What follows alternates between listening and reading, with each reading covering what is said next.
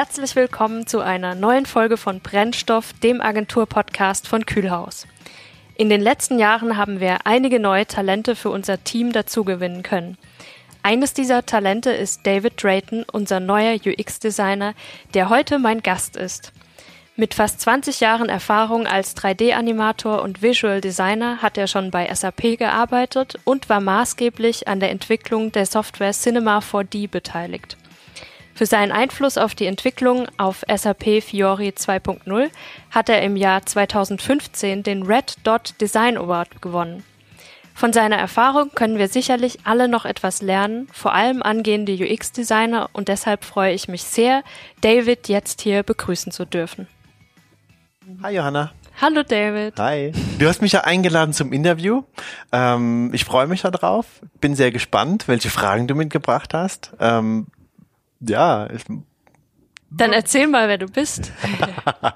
also ich bin äh, David Drayton für die Zuhörer da draußen. Ich bin User Experience Designer im Kühlhaus. Ähm, bin seit Juno hier, fühle mich sehr wohl. Ähm, Arbeit macht Spaß, Kollegen macht Spaß, ähm, seit 13 Jahren arbeite ich auch mal wieder in Mannheim, was mir ein sehr großes Anliegen war, nicht mehr pendeln zu müssen. Aber auch die Aufgaben, andere Aufgaben, näher am Kunden zu sein, das sind alles Dinge, die mir sehr am Herzen lagen, die ich mir hier ja erfüllen kann und die mir auch geboten werden damit fühle ich mich mega wohl. Und ähm, ich freue mich auch über das Interview und ich glaube, dass wir da so ein bisschen was, ja, intern so ein bisschen auch was erzählen können, was wir hier so tun. Genau, dann erzähl doch mal, wo bist du denn hingependelt früher? Oh, das war zwischen Mannheim und Friedrichsdorf. Das ist äh, Friedrichsdorf, wie, wie beschreibt man das? Frankfurt und Mannheim. Ist das so eine Dreiviertelstunde? Und dann fährt man nochmal so eine Dreiviertelstunde und dann ist man in Friedrichsdorf, also ist es im Taunus. Ähm, dort habe ich bei einer Firma gearbeitet, die heißt Maxon Computer. Die hat Cinema 4D, falls es einem ein Begriff ist, so ein 3D-Animationstool designt und gebaut. Ähm, das habe ich acht Jahre getan. Acht Jahre gependelt, jeden Tag, 200 Kilometer, also 100 hin, 100 zurück. War sehr, sehr anstrengend, aber auch sehr erfüllend von der Aufgabe her. Und äh, danach bin ich nach Waldorf gependelt. Waldorf zur Firma SAP. Ähm, ein sehr, sehr großer Laden, äh, eine sehr gute Firma auch mit äh, unglaublich professionellen Kollegen und ähm, ja, Riesenladen. Wahnsinn. Also es ist echt unbeschreiblich. Ich habe am Anfang mein Auto nicht gefunden beim Parken. Auf den Parkplatz gefahren und dann abends geguckt, wo mein Auto steht. Das hat, hat echt lange gedauert, bis ich dort irgendwie mal äh, mir merken konnte, wo ich geparkt hatte. So groß war die Firma. Ja, und dann ähm, sah ich, dass Kühlhaus Leute sucht. Und da ich sowieso gedanklich schon weit weg von der SAP war, weil ich mich äh, firmentechnisch verkleinern wollte, dachte ich, bewerbe mich einfach mal. Wie bist du auf Kühlhaus aufmerksam geworden? War das über einen internen Kontakt aus dem Kühlhaus oder hast du wirklich auf der Webseite unsere Jobanzeige gesehen? Ja und ja. also beides. Also beides. Ich habe erstmal auf der Webseite geguckt und ähm, geschaut, ist überhaupt was vakant? Und dann war auch was vakant zumindest was ausgeschrieben, eine Ausschreibung und ob es wirklich vakant ist, muss man mhm. immer ein bisschen aufpassen. Und habe dann aber intern in Kontakt angeschrieben und gefragt, hey, wie sieht's aus? Ist die Stelle noch vakant? Und ähm, bekam auch positives Feedback. Daraufhin habe ich mich dann ähm, beworben.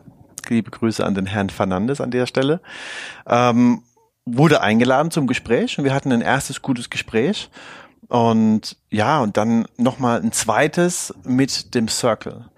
Und das war eigentlich ganz interessant, weil in meiner beruflichen Karriere war das Interview immer so, dass man irgendwo hinkommt, dann hat man drei oder vier oder fünf Leute sich gegenüber sitzen und dann kriegt man so die Klassiker gestellt, die klassischen Fragen. Ja, wo sehen Sie sich in fünf mhm. Jahren? Warum brauchen wir Sie? Labarababababa. Und ich allein, dass ich hier auch mit fünf Leuten in einem Raum saß, allerdings einen Dialog geführt habe, auch Fragen umgekehrt stellen konnte, hat mir schon bewiesen, dass es hier anders ist, als es so in meiner Vergangenheit war. Und das fand ich sehr erfrischend. Ähm, das hat mir sehr viel mehr gegeben. Allein dieses kurze Gespräch, und es war eigentlich gar nicht so kurz. Es waren, glaube ich, zwei oder ja, fast zweieinhalb Stunden haben wir hier noch gequatscht, das war ich noch im Meetingraum. ähm, das fand ich klasse. Ähm, Kollegen, die dann auch mal mehr auf den Zahn gefühlt haben und nachgebohrt haben, aber auch Leute, die äh, meinen jetzigen Kollegen, äh, die einfach nur äh, ja wissen wollten, ja, was machst du denn privat? Und es war einfach ein schönes Gespräch, ja, mhm. und ähm, das war schon ein sehr sehr großer Unterschied zu dem, was ich vorher kannte. Ja, also war auch mehr so eine Art Dialog, nicht so dieses normale. Genau Interview, wir fragen dich jetzt die genau. zehn Fragen ab, die man fragen muss und dann ja. entlassen wir dich wieder. Was mich interessieren würde, was hast du denn bei Maxon genau gemacht? Also mhm. ich kann mir da jetzt darunter nichts genau vorstellen. Mhm. Vielleicht erklärst du das ja. mir und den Zuhörern nochmal. Noch Gerne.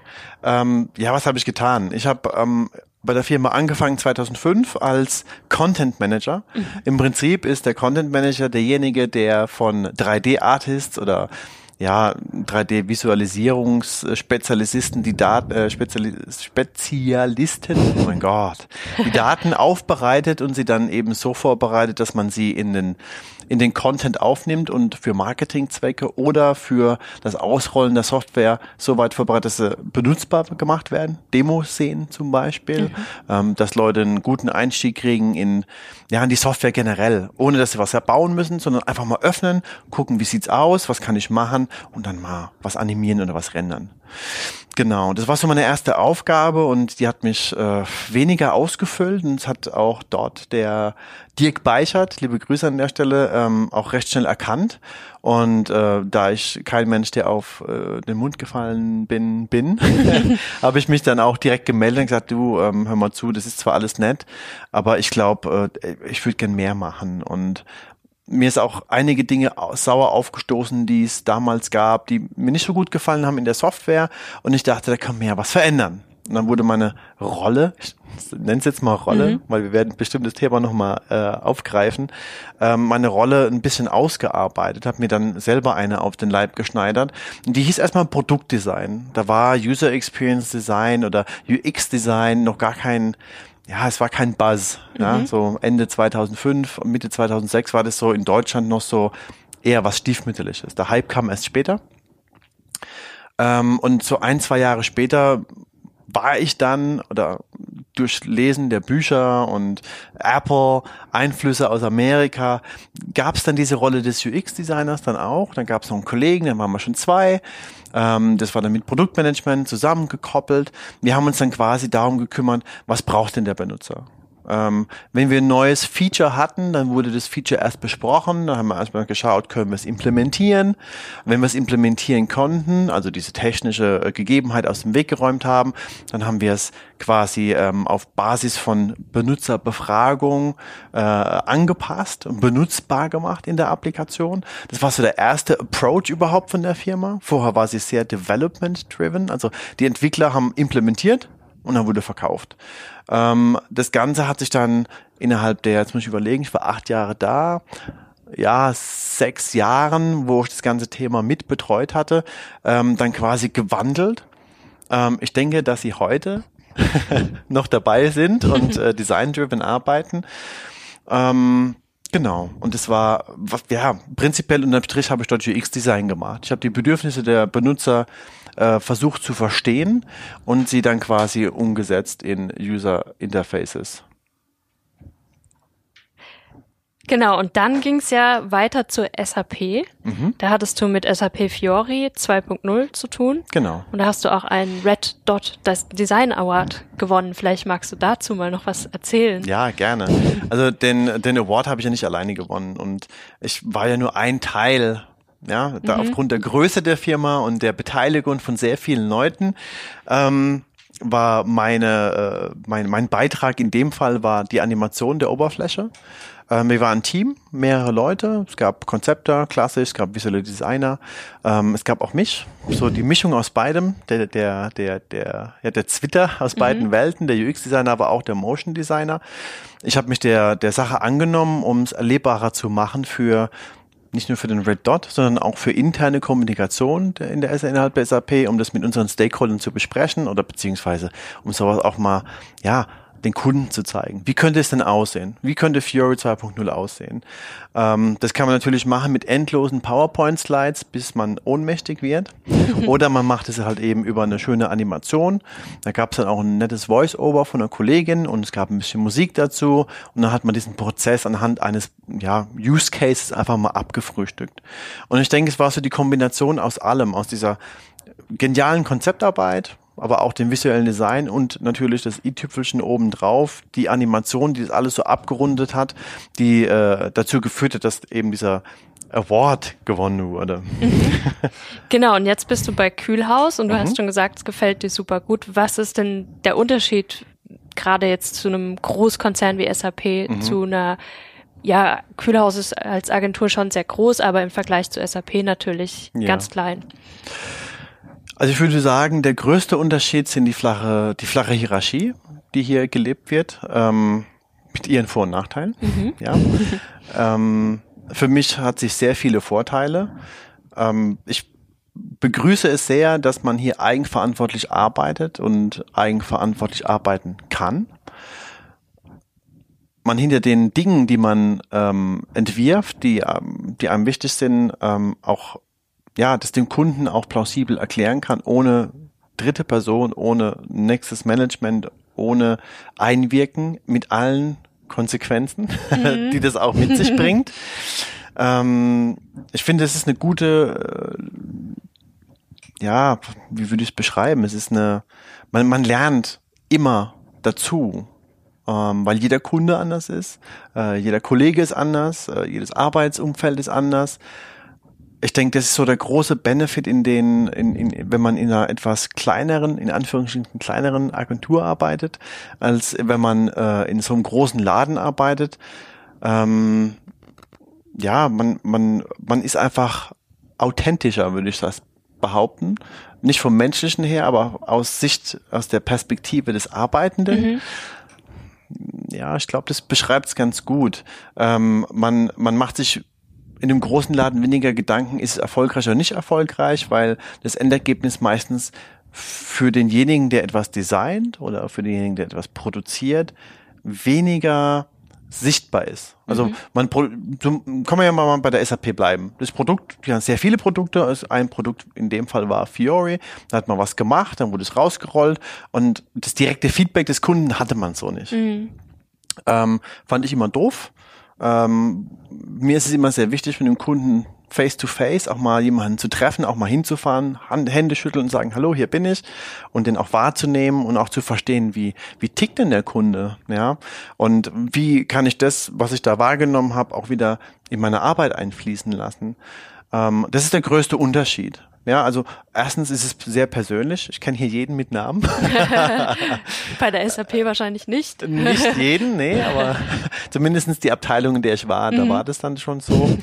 Ähm, aber hier ist es halt einfach, ja, man geht auch abends mal ein Bier trinken mhm. und da, aufgrund dessen, dass ich nicht mehr pendeln muss, gewinnt man auch Zeit, die man eben für solche Events nutzen kann. Und ja, das das ist ein Faktor, den genieße ich auch mal nicht nur Arbeitskollegen zu haben, die man während der Arbeitszeit sieht, sondern abends auch mal zum Pubquiz gehen oder ja. in die Kunsthalle gehen oder oder oder und das mhm. ist ein, ein, für mich ein größerer Benefit. Mhm. Auch dieses Anonyme, was man in so großen Konzernen auch hat, geht hier natürlich oder ist hier gar nicht möglich eigentlich, weil wie du sagst, man kennt jeden und jeder kennt einen auch und mhm. insofern kann man sich natürlich auch nicht verstecken. Ich denke, es gibt viele, die sich eher so ein bisschen, was heißt verstecken, aber die so ein bisschen gerne unterm Radar arbeiten und ihr genau. Ding machen und ja. wie du auch schon gesagt hast, 9 to 5 und dann sind sie raus, aber hier macht man halt wirklich sein Ding und kann sich auch verwirklichen ein Stück weit. Ja. Genau, du bist jetzt dann doch ein sehr erfahrener UX-Designer. Hast du irgendwie so fünf Punkte, die du sagst, die sind absolut essentiell für ein gutes UX-Design oder für eine gute User Experience mhm. aus deiner eigenen Erfahrung? Mhm. So Punkte oder Methoden, also vielleicht fange ich mal anders an. Wir hatten ja vorhin schon mal kurz drüber gesprochen, unabhängig von dem Podcast. Ähm, ja, es gibt, es gibt so ein paar Sachen, die finde ich immer ganz wichtig. Also eine Sache, die mir sehr wichtig ist, ist Empathie. Mhm. Äh, Empathie aufbringen für den Kunden, sein Produkt und seine Kunden, also die Kunden des Kunden. ich denke, es gibt nichts Schlimmeres, wenn man was designt, in das man sich nicht reinfühlen kann oder in den Pain oder in den Need des Kunden reinfühlen kann, dann macht man meistens irgendwas. Mhm. aber nichts Sinnstiftendes. Ja. Das ist so ein Punkt, der ist mir sehr wichtig, ja. empathisch zu sein für Dinge. Ähm, Gibt's da irgendwie einen Trick, wie du das machst, wie du da rangehst, weil es ist ja dann doch mhm. Äh, schwierig bei verschiedenen Kunden da, mhm. da sich rein zu versetzen, gerade wenn es so eine Produktvielfalt ist, wie wir ja. hier auch im Kühlhaus sagen, vom Industrie bis zum äh, E-Commerce-Shop, der Klamotten mhm. verkauft und dann wieder was ganz anderes, was mhm. kleineres, ein kleiner mittelständischer Kunde. Mhm. Tja, ein Trick. Also ich würde fast behaupten, da gibt es eigentlich keinen Trick. ich vielleicht gehe ich sogar einen Schritt weiter und sage, es kommt immer auf die Person drauf an, die damit arbeitet. Ähm, es gibt Produkte, mit denen kann ich mich nicht identifizieren. Mhm. Dann fällt es mir auch schwerer, Empathie aufzubringen.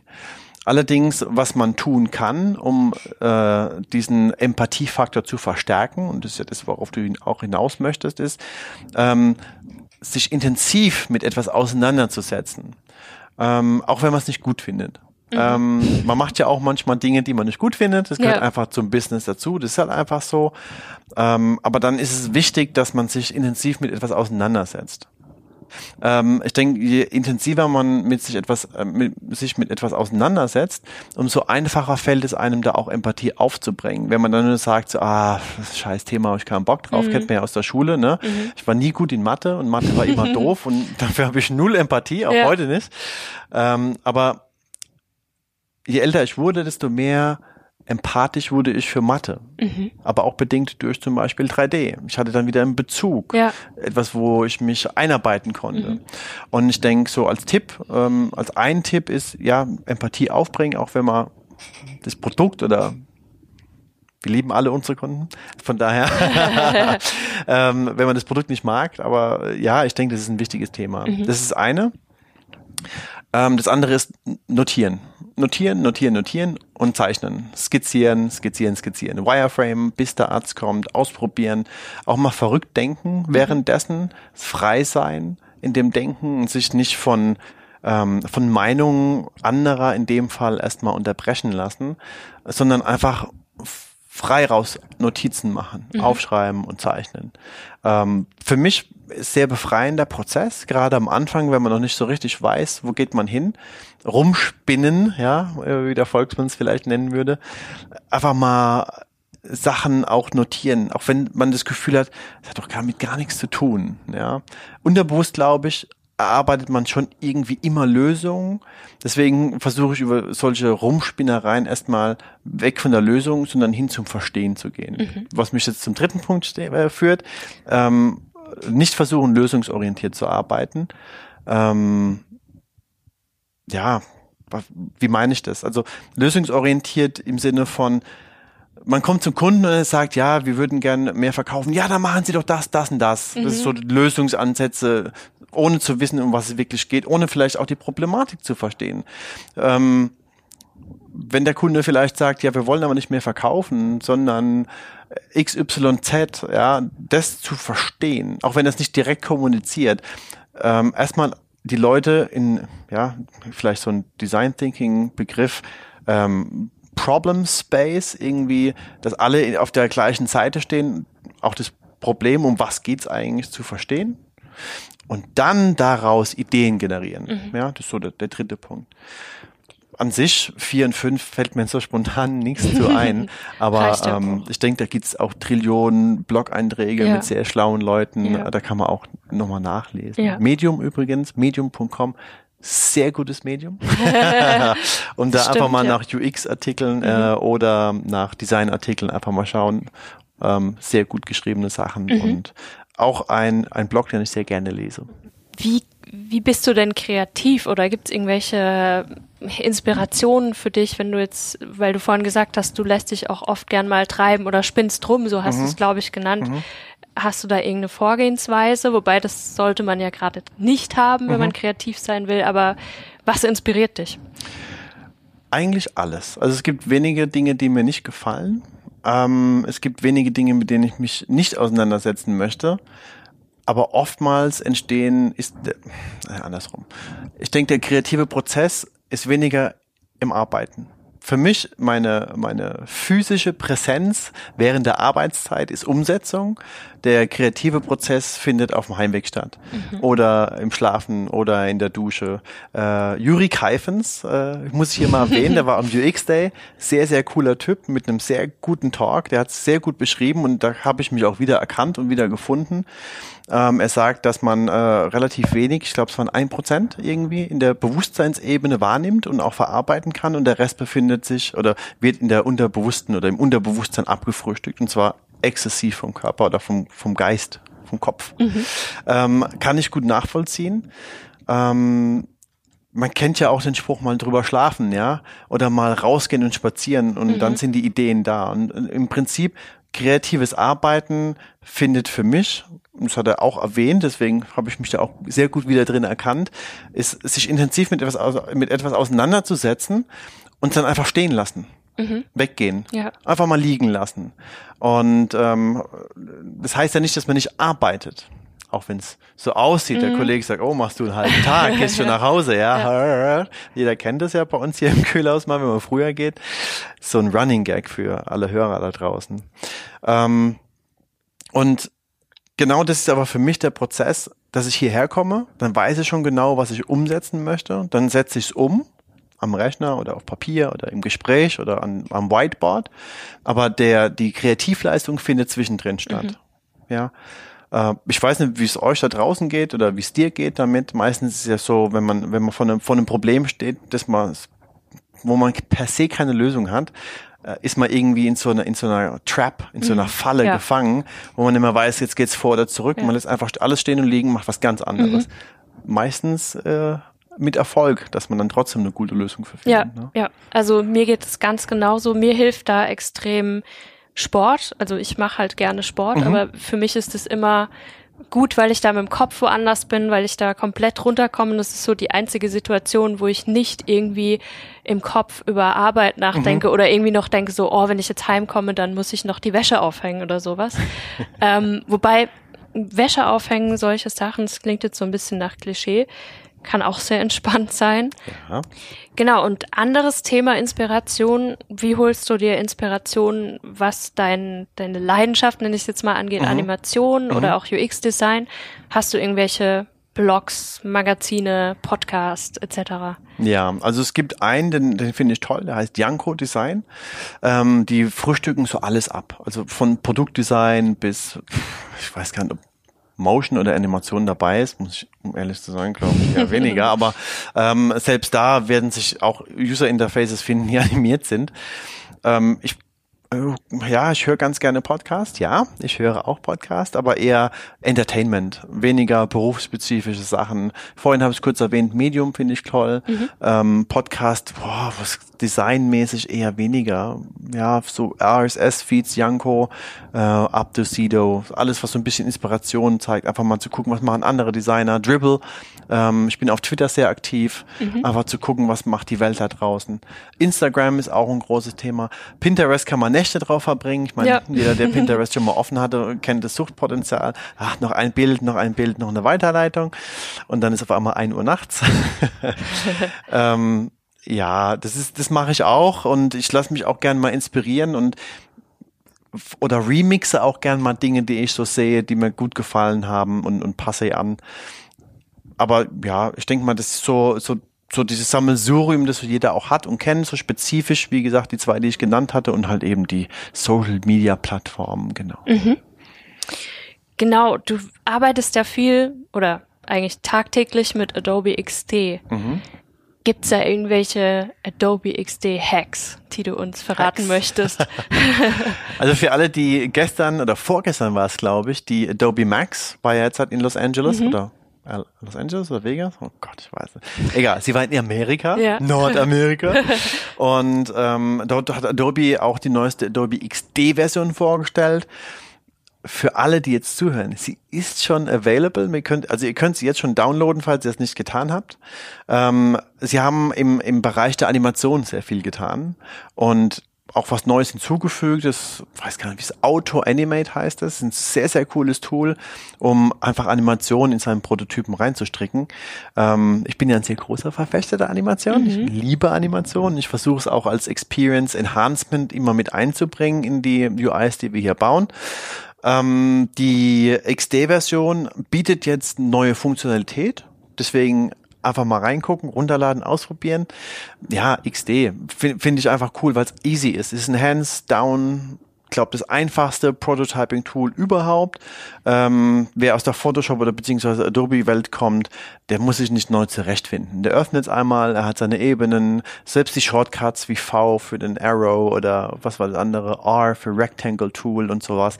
Die sind irgendwie alle da. Also man fühlt sich schnell zu Hause und man kann auch seine Photoshop-Dateien reinladen. Ähm, es ist einfach. Es ist ein rudimentäres Tool, es kann vielleicht noch nicht so viel wie viele andere Tools, die auf dem Markt äh, äh verfügbar sind, aber das, was es kann, macht sehr gut und sehr eindeutig und sehr einfach. Und deswegen, also so ein Hack spezifisch, oh, ja, weiß nicht, Ebenen fixieren zum Beispiel. Coole Sache. Kann mhm. man jetzt seit, glaube ich, ein paar Versionen auch. Ähm, mal eine Ebene anklicken und fixieren, damit sie nicht mitscrollt. Mhm. Cooles Zeug. Ähm, jetzt auch mit der Animation. Coole Sache. Einfach mal reingucken und rumspielen. Genau, und du hast ja eben schon angesprochen, du bist äh, oder deine Leidenschaft sind die Animationen. Mhm. Was ist denn für dich eine gute Animation? Was macht eine gute Animation aus? Mhm. Ähm, gute Animation, ja. Also im Prinzip ist es so, dass eine gute Animation sich erstmal gut anfühlen muss. Das klingt jetzt sehr schwammig mhm. und sehr vage. Ich versuche es mal zu beschreiben, was ich damit meine. Also vielleicht muss ich noch mal ein Stück weiter ausholen. Es gibt ein, ein sehr, sehr gutes Buch von den Gründervätern von Disney, also von den Animatoren, mhm. The Nine Old Men. Ähm, zwei davon haben dann ein Buch geschrieben, das heißt The Illusion of Life sehr gutes Buch, kann ich eben empfehlen. The Illusion of Life. Mal auf äh, den etwaigen Plattformen einfach mal nachschauen. Ähm, da steht alles drin, was man so wissen kann, sollte, muss über die Animation. Es gibt gewisse Grundregeln oder ja, Regeln sind eher, sagen wir mal, Prinzipien und wenn man die gut vereinheitlicht, bekommt man am Ende einen Disney-Film. Ähm, nee, also man, man, es gibt gewisse Prinzipien, die man anwenden kann und die machen dann die Animation dementsprechend schön. Zum Beispiel Squash and Stretch. Was ist das? Squash and Stretch hakt, dass jeder, jedes, jeder Objekt im Raum sich dehnen und stauchen kann. Ja. Mhm. Und ähm, das kennen wir alle. Wenn ich jetzt ohne T-Shirt durch den Gang renne, dann stauche ich mich ab und zu. Wenn ich unten aufkomme und wenn ich nach oben springe, dann dehne ich mich. Ja, ist so. Oder den Tennisball auf dem Boden in Slow-Mo, dann sieht man, dass der gestaucht wird. Mhm. Ist halt einfach, das Objekt behält seine physische Form bei, aber ändert sie, indem sie äh, gestaucht oder mhm. gestretched wird. Also das Volumen bleibt sinngemäß gleich. Ja. Ähm, Timing auch im Prinzip, ja, wie ähm, Timing beschreibt äh, zum Beispiel die physikalischen Eigenschaften eines Objektes. Ist der leicht? Ist der schwer? Ähm, Volumen eines Körpers auch im Prinzip. Also es gibt einige dieser Prinzipien, die man auch auf die UI-Animation anwenden kann. Ähm, und es gibt so eine fünf oder sechs. Ich habe mich jetzt die letzten zwei Jahre mal so ein bisschen auseinandergesetzt damit und äh, mal so versucht äh, zu erforschen, ja, wie kann man diese Prinzipien sinngemäß für UI-Animation anwenden? Nicht alles sind passend. Ich denke, das Gros, ich glaube, sind so sieben bis acht oder neun, die ganz gut sind, die auch gut funktionieren. Ähm, der Rest ist so, ja, Staging zum Beispiel. Damit kannst du nicht viel anfangen, ist eigentlich wie ein Wireframe. Mhm. Das machen wir sowieso schon. Aber ähm, ja, Ease in, is out. Wie sieht die Animation aus? Fängt sie langsam an und wird hinten wieder langsam? Sieht es smooth aus oder ist es ein abruptes Ende? Ich denke, eine gute Animation vereinheitlicht einige oder viele dieser Prinzipien. Und was dann am Ende bei rauskommt, ist, sie ist appealing. Ja, also mhm. sie spricht einen alles ansprechend. Ja. Und ich glaube, das ist was, wofür man arbeitet, damit sie appealing wird. Man, es ist kein Prinzip, aber mhm. dafür arbeitet man, damit es eben appealing wird oder ansprechend wird. Und das macht im Prinzip eine gute Animation aus. Jetzt habe ich dir eigentlich keine wirkliche Antwort gegeben. Ach, naja.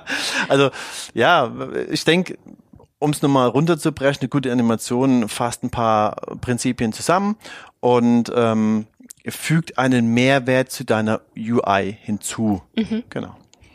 Genau, du bist ja so ein bisschen autodidaktisch in diesen mhm. Bereich reingekommen. Erzähl mal, wie du dir das selber beigebracht hast. Was ja. hat dir da geholfen? Videoplattformen, mhm. Bücher etc. Ja, also ich habe vor 98 ungefähr damit angefangen und hatte einen, einen, einen furchtbar langsamen Computer. Den hatte ich damals von einem Mit-Azubi abgekauft, das weiß ich noch.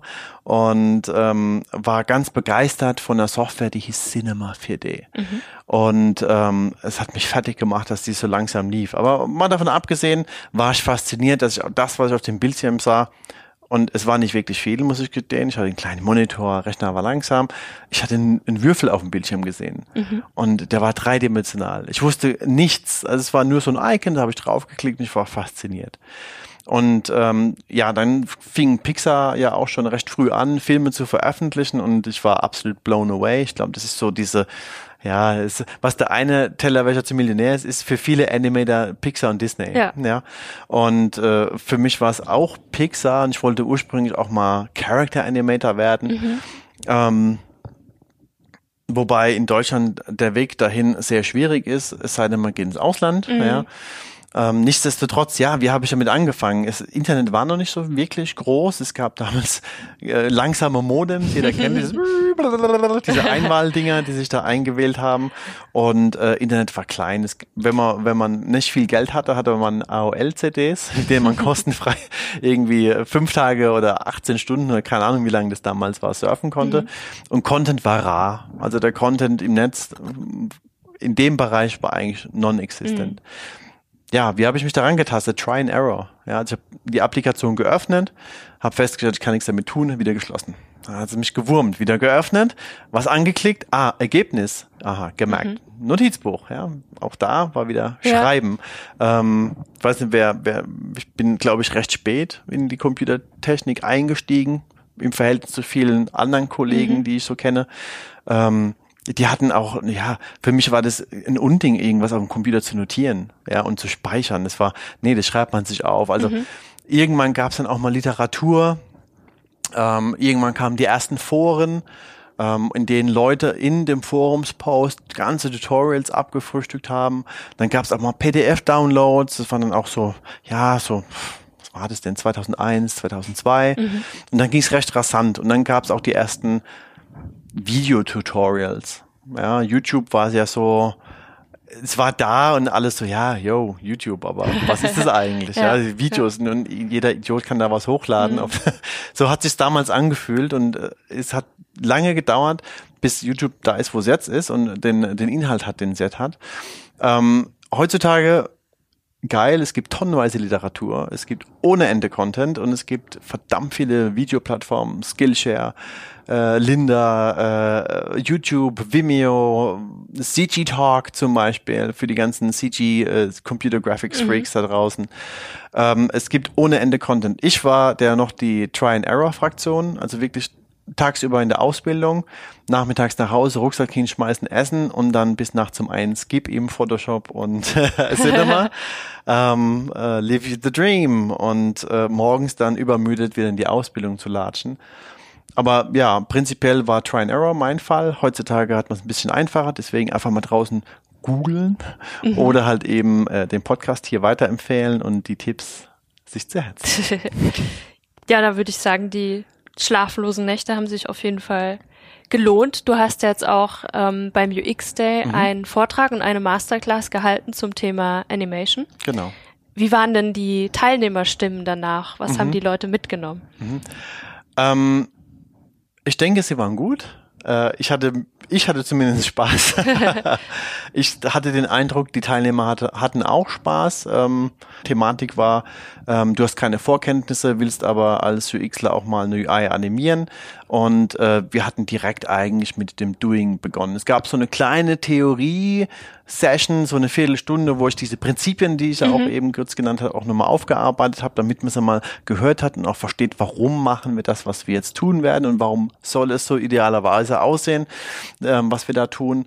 Und ähm, ja, was haben sie mitgenommen? Sie konnten am Ende des Workshops äh, eine UI animieren im Sinne von, ich kann mal zeigen, wie, wie scrollt das Ding. Ich kann mal zeigen, wie ist so ein so eine äh, Drill-Down, also Navigation in ein Objekt hinein? Ähm, wie baut sich so eine nächste Seite auf, zum Beispiel? Was passiert, wenn ich eine Pinch-to-Zoom-Geste animiere? Auf was muss ich da achten? Das waren so diese drei Schritte für, für die Masterclass, was man eben macht. Also einmal die Oberfläche mit so einem Scrolling, dann so ein Drill-Down in, in das Profil des Users und nochmal hier so einzelne Gesten wie Swipe und Pan to Zoom. Ähm, ich denke, das war so das Gröbste, was man so können sollte, wenn man eben UI-Animationen macht. Natürlich gibt es da noch viel, viel mehr Facetten. Dafür war die Zeit sehr knapp. Ähm, ich denke, wir haben viel mitgenommen. Die User mussten keine Vorkenntnisse haben. Es gab allerdings einige mit Mhm. Vorkenntnissen. Das fand ich beachtenswert. Ja. Das fand ich auch toll. Ähm, aber die, die keine Vorkenntnisse hatten, von denen hatte ich zumindest das Feedback, dass es ihnen Spaß gemacht hat und dass sie halt eben das mitgenommen haben. Das Ja. Wichtigste, und das erwähne ich hier jetzt auch nochmal, falls die, die jetzt im Masterclass waren, das wieder hören, PSTMR. Was ist das? Das sind die Shortcuts von Adobe After Effects, und zwar die fünf wichtigsten. Precision, Scale, Transparency, Rotation und Masking. Nur mal Rande. Mal Okay. so. da kann man sich dann noch so einen schönen Merksatz dazu ausdenken, wenn man mag. PSTM. Wie beim Gitarre lernen. Ja, theoretisch, ja. Kann man ein Lied draus machen. Genau. Ja, ähm, für alle, die jetzt nicht bei der Masterclass waren, ähm, kann man immerhin sagen, es gibt den Vortrag vom UX Day auf YouTube. Ähm, und wahrscheinlich hättest du bestimmt auch Lust, wieder nächstes Jahr eine Masterclass zu halten. Oder Sehr vielleicht in gerne. einem anderen Rahmen irgendwo anders. Ja, sehr gerne. Also je nachdem, was wir uns so auskaspern und je nachdem, wie der Bedarf ist, ihr könnt euch auch gerne auf diesen Podcast hier melden mal im Kühlhaus, wenn ihr wollt und Interesse habt, ähm, könnte man da bestimmt auch was tun. Lust dazu hätte ich. Dann würde ich vielleicht die Masterclass oder ja diesen Workshop auch länger schneiden, dass er nicht nur drei Stunden, sondern etwas länger ist, vielleicht einen ganzen Tag. Ähm, ja, auf jeden Fall. Ich denke schon, Cool. dass es sinnvoll ist. Ja, klingt doch super. Dann sage ich schon mal vielen Dank, dass du da warst und Danke vielen dir, Dank für Johanna. das Gespräch Danke auch. und wünsche dir jetzt noch einen schönen Feierabend. Vielen Dank. Dir auch. Dankeschön. Bis dann. Ciao.